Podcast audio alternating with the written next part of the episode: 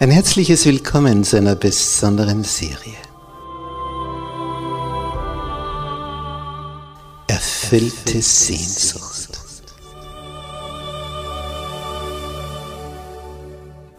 Die Welt der Bibel.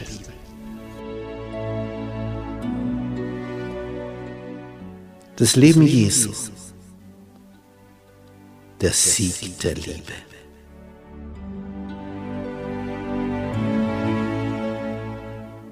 Der Sohn Gottes. Kommt aus dem Weltall, schlüpft hier in diesen menschlichen Körper, ja sogar im Embryonalzustand und zeigt hier dreieinhalb Jahre, was das Wesen des himmlischen Vaters ist. Es ist faszinierend, diesem Heiland nachzuspüren wie der denkt, wie der fühlt, wie der handelt, wie er verblüfft, wie er verärgert, wie er begeistert, wie er Menschenherzen froh macht. Ich freue mich, wenn du mit dabei bist, auf den Spuren des Sohnes Gottes.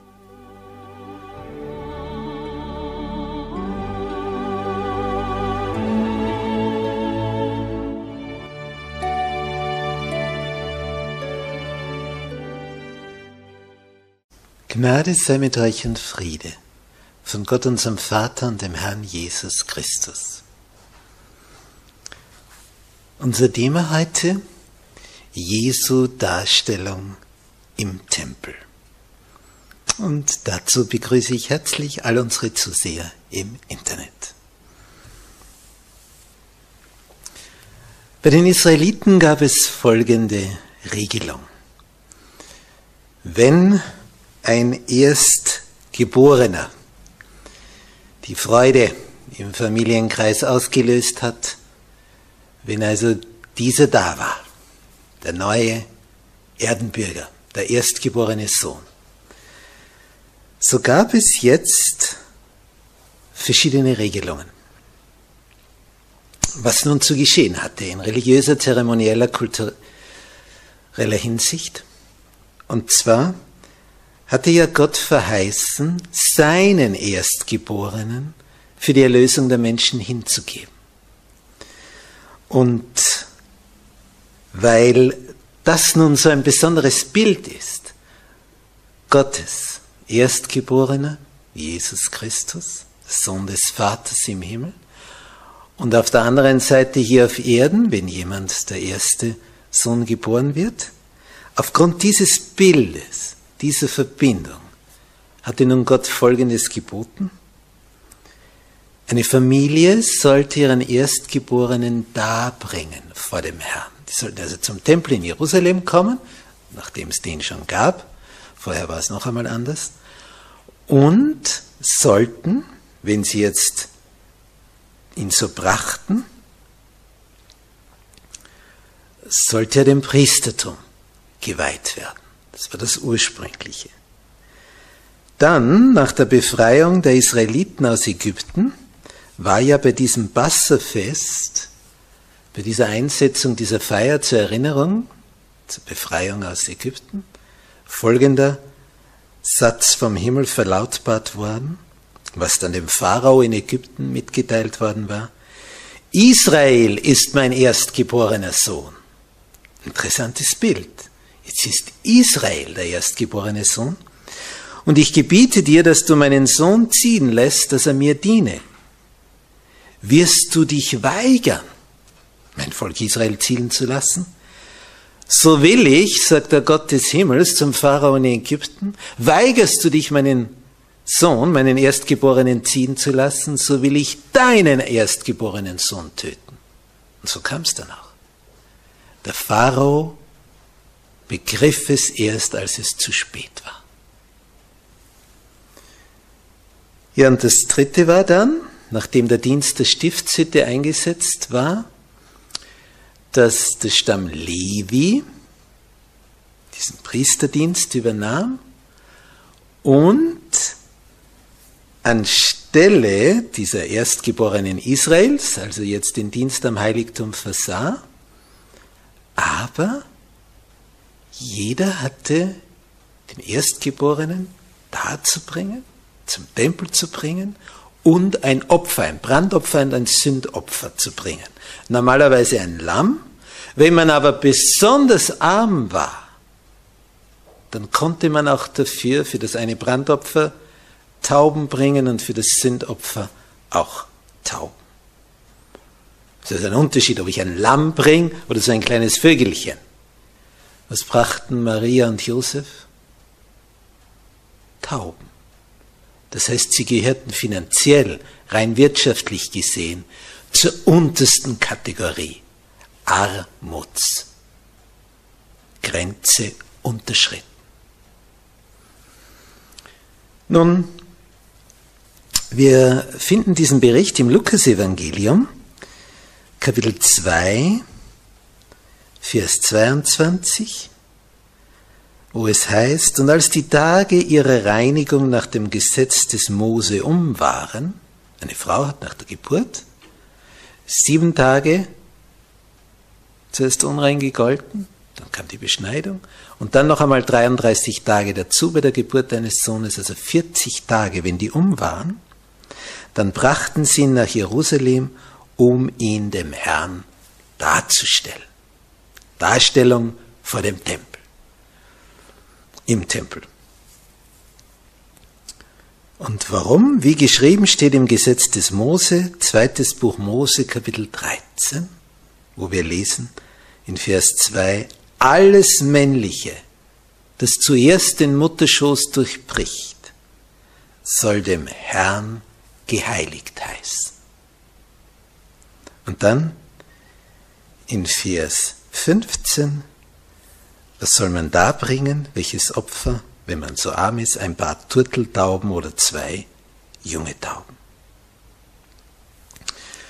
Nun, die Eltern von Jesus, Josef und Maria, kommen mit ihrem Kleinen daher, es ist also 40 Tage nach der Geburt, mindestens, bringen ihn. Der Priester nimmt ihn auf den Arm, hebt ihn in die Höhe, schreibt seinen Namen ein, schreibt daneben, was für ein Opfer gebracht wird. Tja, und er merkt nichts, aber schon überhaupt nichts. Der Priester hier hält den Messias, den Sohn Gottes in Händen und registriert absolut nichts Besonderes an diesem Kind.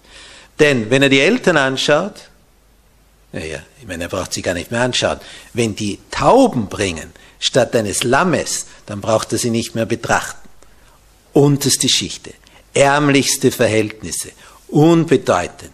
Wer soll aus so einer Familie herauskommen? Also sicher nicht der Erlöser der Welt, oder? Der Priester erkennt nichts. Aber jemand anderer schon. Das ist nun interessant. Lukas schreibt hier weiter, und er hat diesen Bericht von Maria, der Mutter Jesu, denn Lukas hat ja alles sorgfältig erkundet, wie das von Anfang an war. Und darum ging er zu Maria und hat sie gefragt, ja, und was war dann? Und dann und dann und dann und dann? Wie ein Journalist, der Fragen stellt, Fragen stellt, um zum Ergebnis zu kommen. Vers 25 in Lukas 2. Und siehe, ein Mann war in Jerusalem mit Namen Simeon. Dieser Simeon, sein Name bedeutet übrigens Erhörung. Dieser Simeon, von dem heißt es, dieser Mann war fromm, gottesfürchtig, er wartete auf den Trost Israels und der Heilige Geist war mit ihm. Und ihm war ein Wort zuteil geworden von dem Heiligen Geist, er solle den Tod nicht sehen er habe den zuvor, den Christus, den Gesalbten, den Messias, des Herrn gesehen. So ein Wort war ihm zuteil geworden. Simeon, du bist alt. Aber noch bevor du stirbst, wirst du den Erlöser der Welt sehen. Und er, Vers 27, dieser Simeon, kam auf Anregen des Geistes in den Tempel. Das heißt, Gott hat ihm mitgeteilt, jetzt, heute ist es soweit. Heute wirst du ihn sehen. Komm, im Tempel, da siehst du ihn. Ja, dann geht er natürlich hin.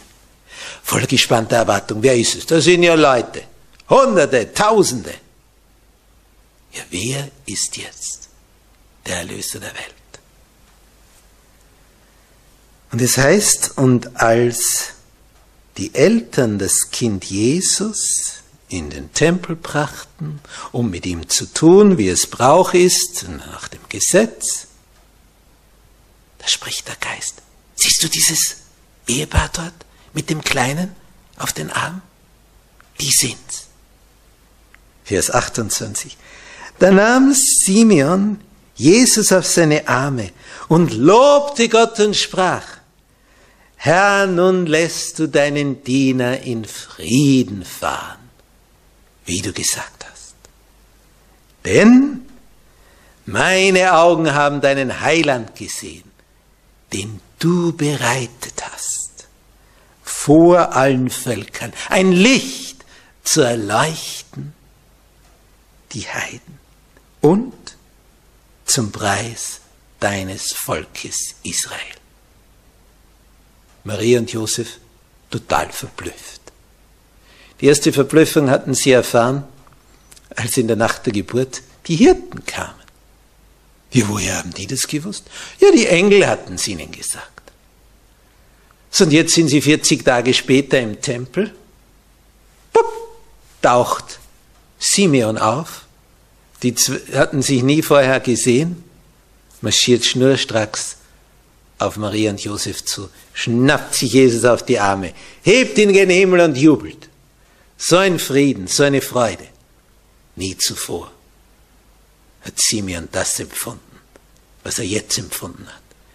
Mit einer Freude im Herzen ist er gestorben. Und der Priester daneben, der gerade vorher noch das Baby Jesus im Arm gehalten hat, ihn dargebracht hat vor dem Herrn, dargestellt hat, der kommt aus dem Steine, Staunen nicht mehr heraus. Ja, äh, äh, wa, wa, was ist mit dem alten Mann? Ist er noch ganz bei Trost? Wie kommt er auf die Idee, dass das ausgerechnet der Messias sein sollte? Woher weiß er das? Dann wüsste ich als Priester das auch. Und hier erleben wir das ganze Leben Jesu hindurch ein Prinzip. Der Himmel geht vorbei an denen, die meinen, sie wüssten etwas. Die übergeht er, die übersieht er. Aber der Himmel geht nicht an denen vorbei, sondern wendet sich denen mit Aufmerksamkeit zu, die offen sind, die nach Erkenntnis trachten, die wissen möchten, die eine Liebe zum Höchsten entwickelt haben. Die werden informiert.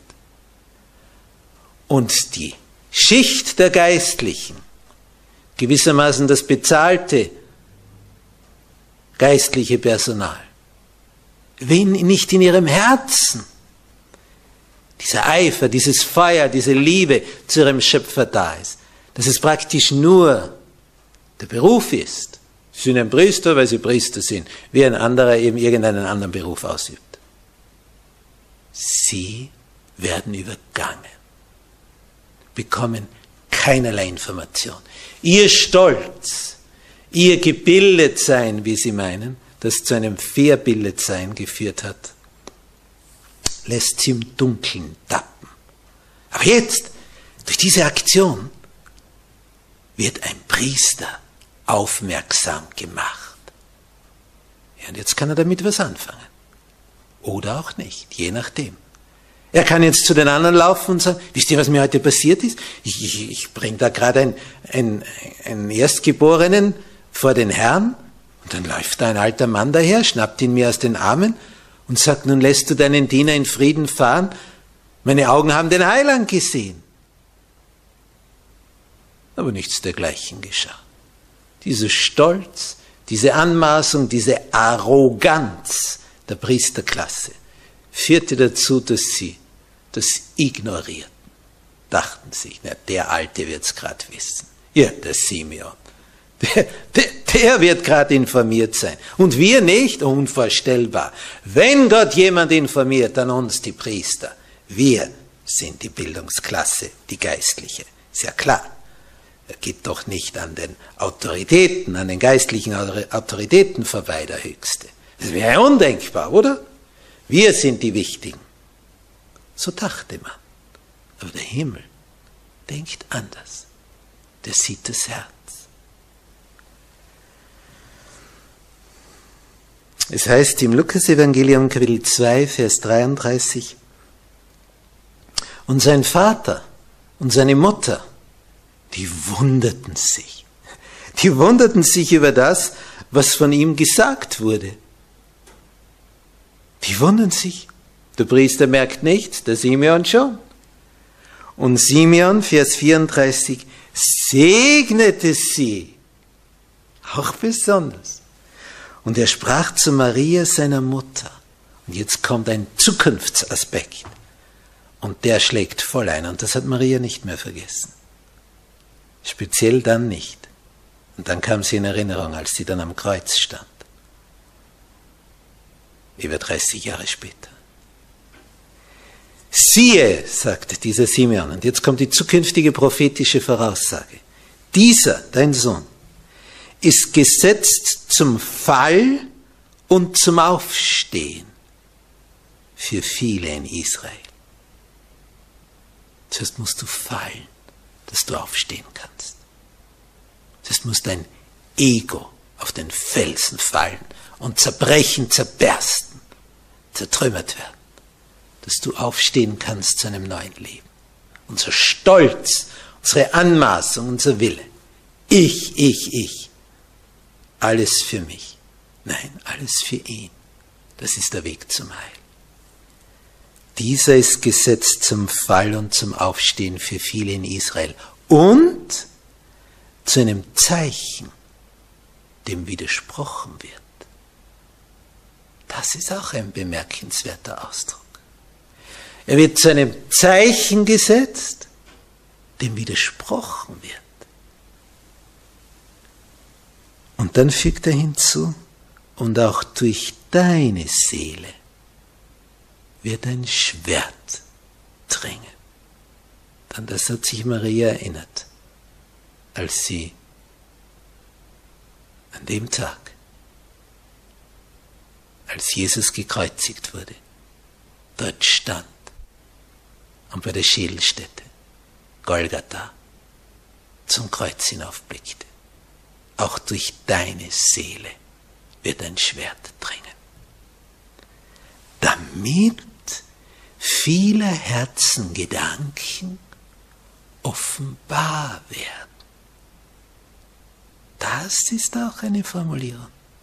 Warum das Ganze? Damit viele Herzengedanken offenbar werden. So manch einer trägt etwas da drinnen verschlossen. Aber dann kommt da ein Ereignis, und dann kommt es durch. Dann wird es offenbar. Viele Herzengedanken sollen offenbar werden.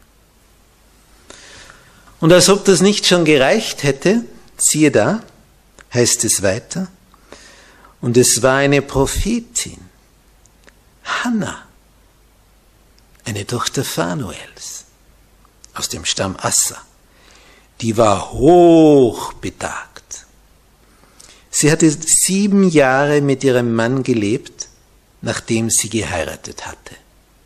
Und nun war sie eine Witwe mit 84 Jahren.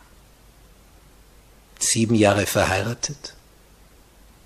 Jetzt ist sie 84. Lange Zeit Witwe. Man hat damals sehr jung geheiratet. Also die war sicher schon 60 Jahre oder länger Witwe. Die ist eine Prophetin.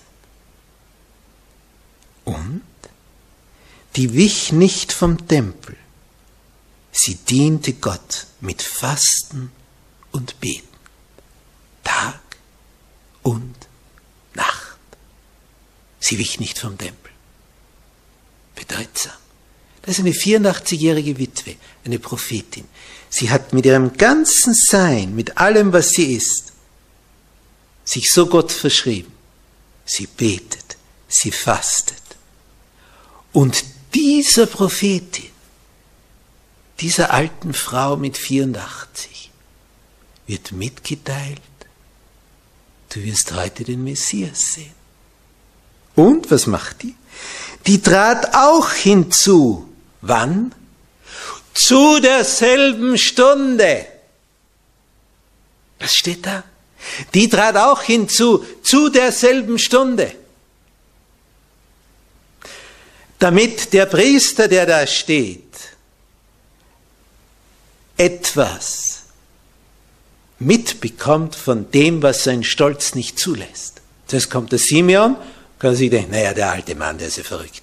Jetzt kommt die Prophetin. Wenn eine Prophetin, eine 84-jährige Prophetin, da aufmarschiert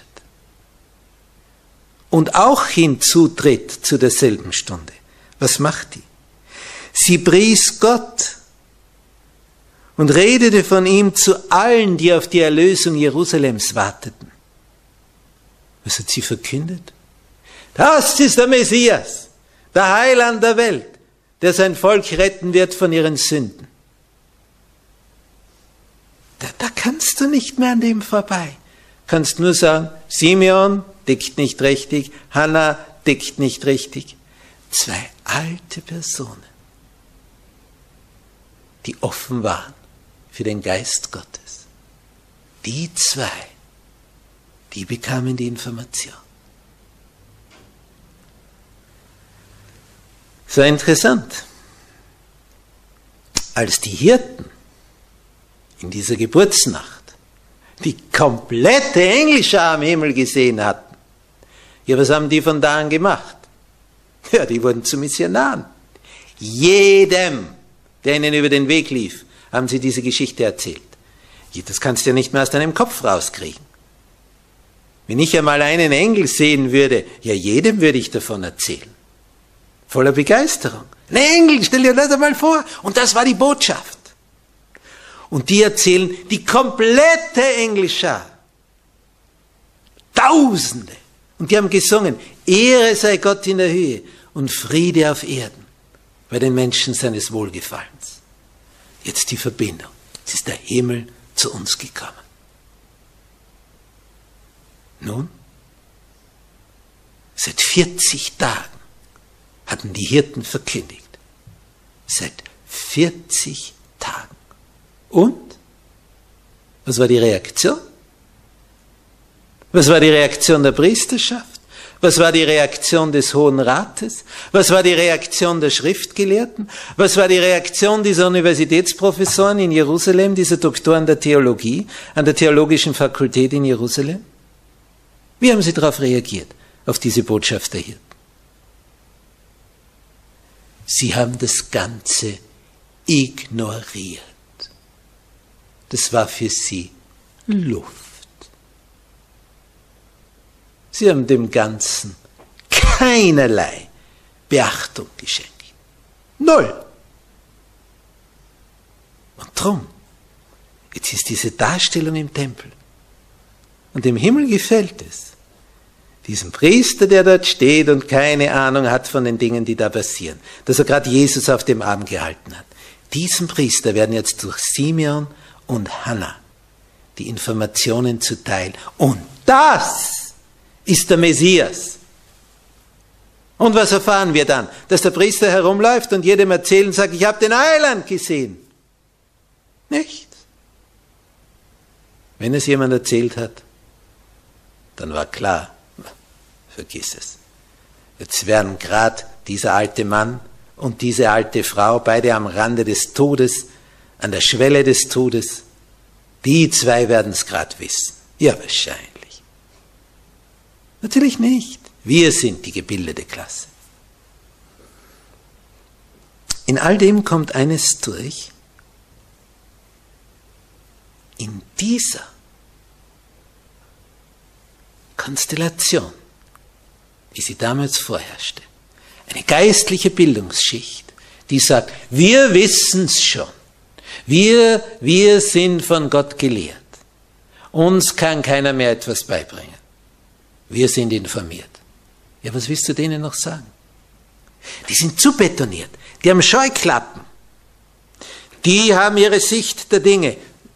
Gott kann ihnen nichts mehr sagen. Denn sie sind ja schon fertig, abgehoben von allem. Solch einer wird nie von Gott gelehrt sein. Denn was soll ihm Gott noch sagen? Er wird es ja gar nicht annehmen. Er weiß ja ohnehin alles besser. Die Geistlichen zu dieser Zeit Besserwisser. In Wirklichkeit schwachsinnig unterwegs. Total daneben. Diese Obersten, diese Priester in Israel, sie wandelten nicht in den Wegen des Herrn. Obgleich sie die köstlichen Aussprüche der Propheten kannten. Aber weil sie nicht die Wege des Herrn beschritten. Darum vermochten sie auch nicht, das Dunkel zu durchdringen und das Licht des Lebens zu schauen. Sie vermochten es nicht. Sie vermochten es nicht.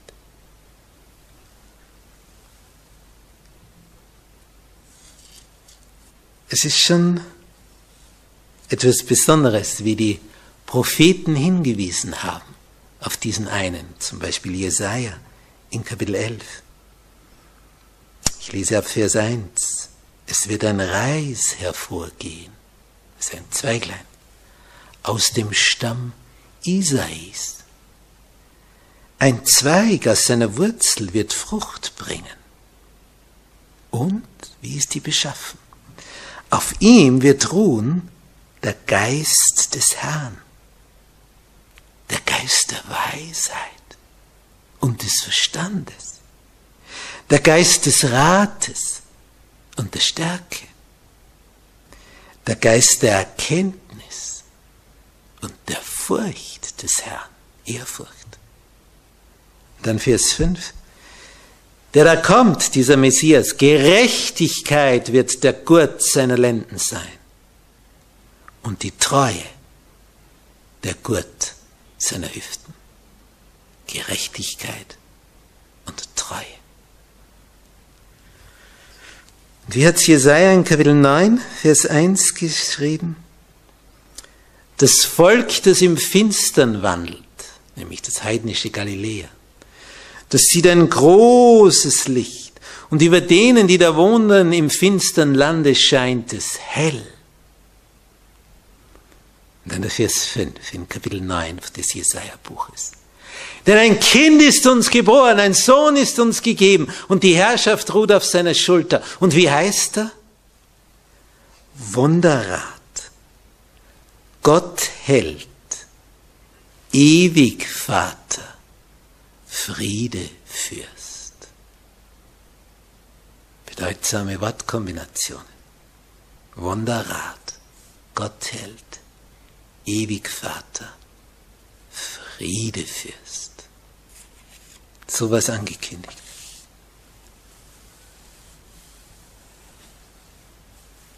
Selbst Maria hat damals noch nicht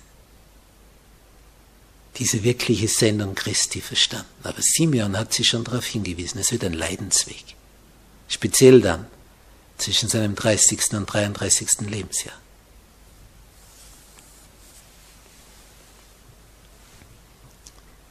Diese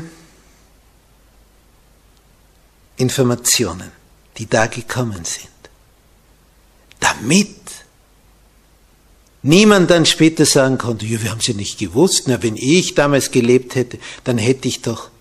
Gott hat es einigen offenbart. Es blieb nicht in Verborgenen. Es geschah nicht in einem Winkel. Die Hirten machten es bekannt. Simeon und Hannah, sie machten es bekannt. Und doch blieb man stumm und strafte das Ganze mit Verachtung und Ignoranz.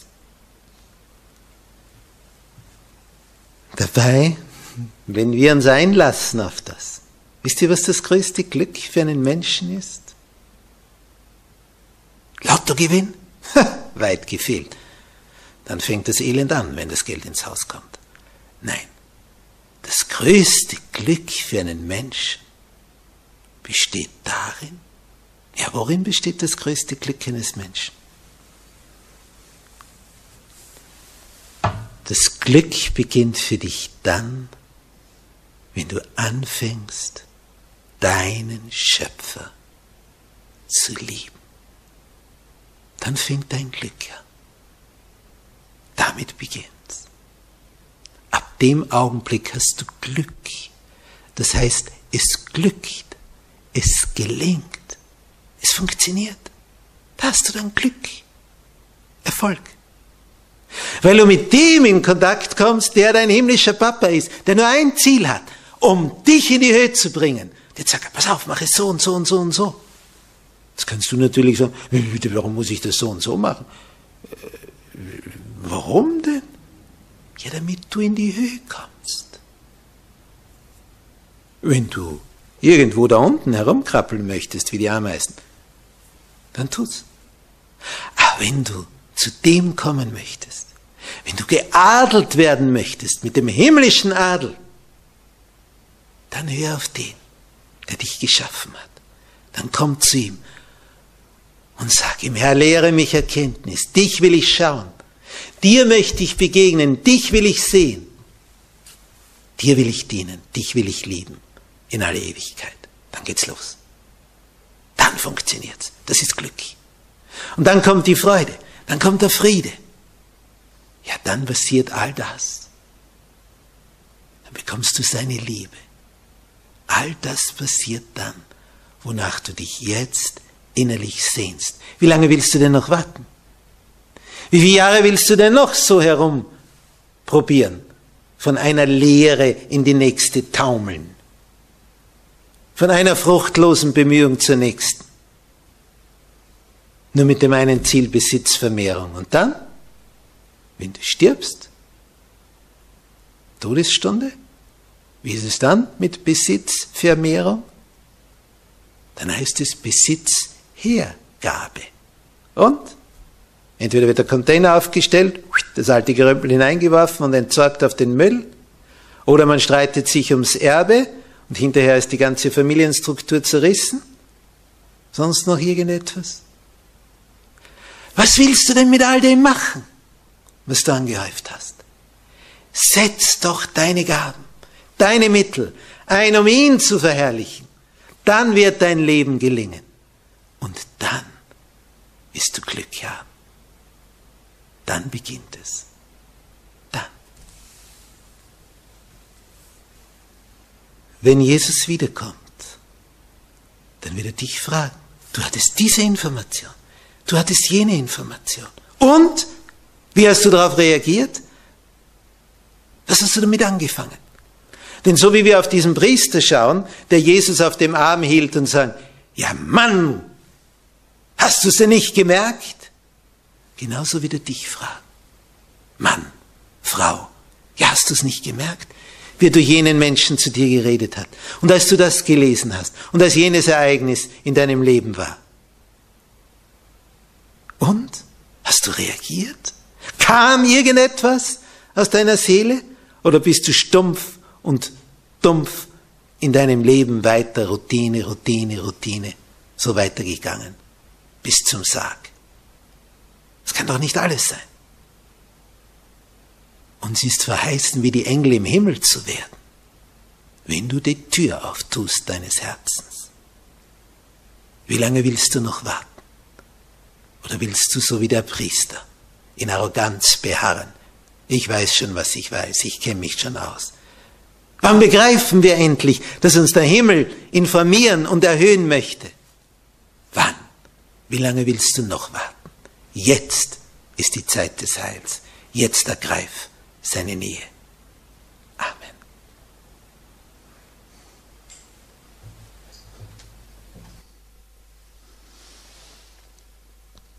Unser Vater im Himmel, Ah, wenn wir diese Geschichten so lesen, wie einfach es für dich ist, o oh Herr. Du informierst einen Simeon, du informierst eine Hannah, die laufen dahin in ihrem Alter, in ihren alten Tagen und preisen diesen frisch geborenen Jesus, der gerade 40 Tage auf diesem Planeten als Baby existiert. Warum haben sie es gewusst? Warum gerade die? So sollen wir werden, wie ein Simeon, wie eine Hanna. O Herr, mögen wir solche werden, die offen sind, die du informierst, die glücklich dadurch werden und dich preisen und dir dienen und dich loben. Oh, wo sind die Simeons und die Hannas? Wo sind sie? Mögen sie wie du, wie dein Wesen, ihr Wesen werden lassen. Danke, dass du uns zu solchen Simeons und Hannas machst, wie die beiden vor 2000 Jahren. Danke, Herr. Amen.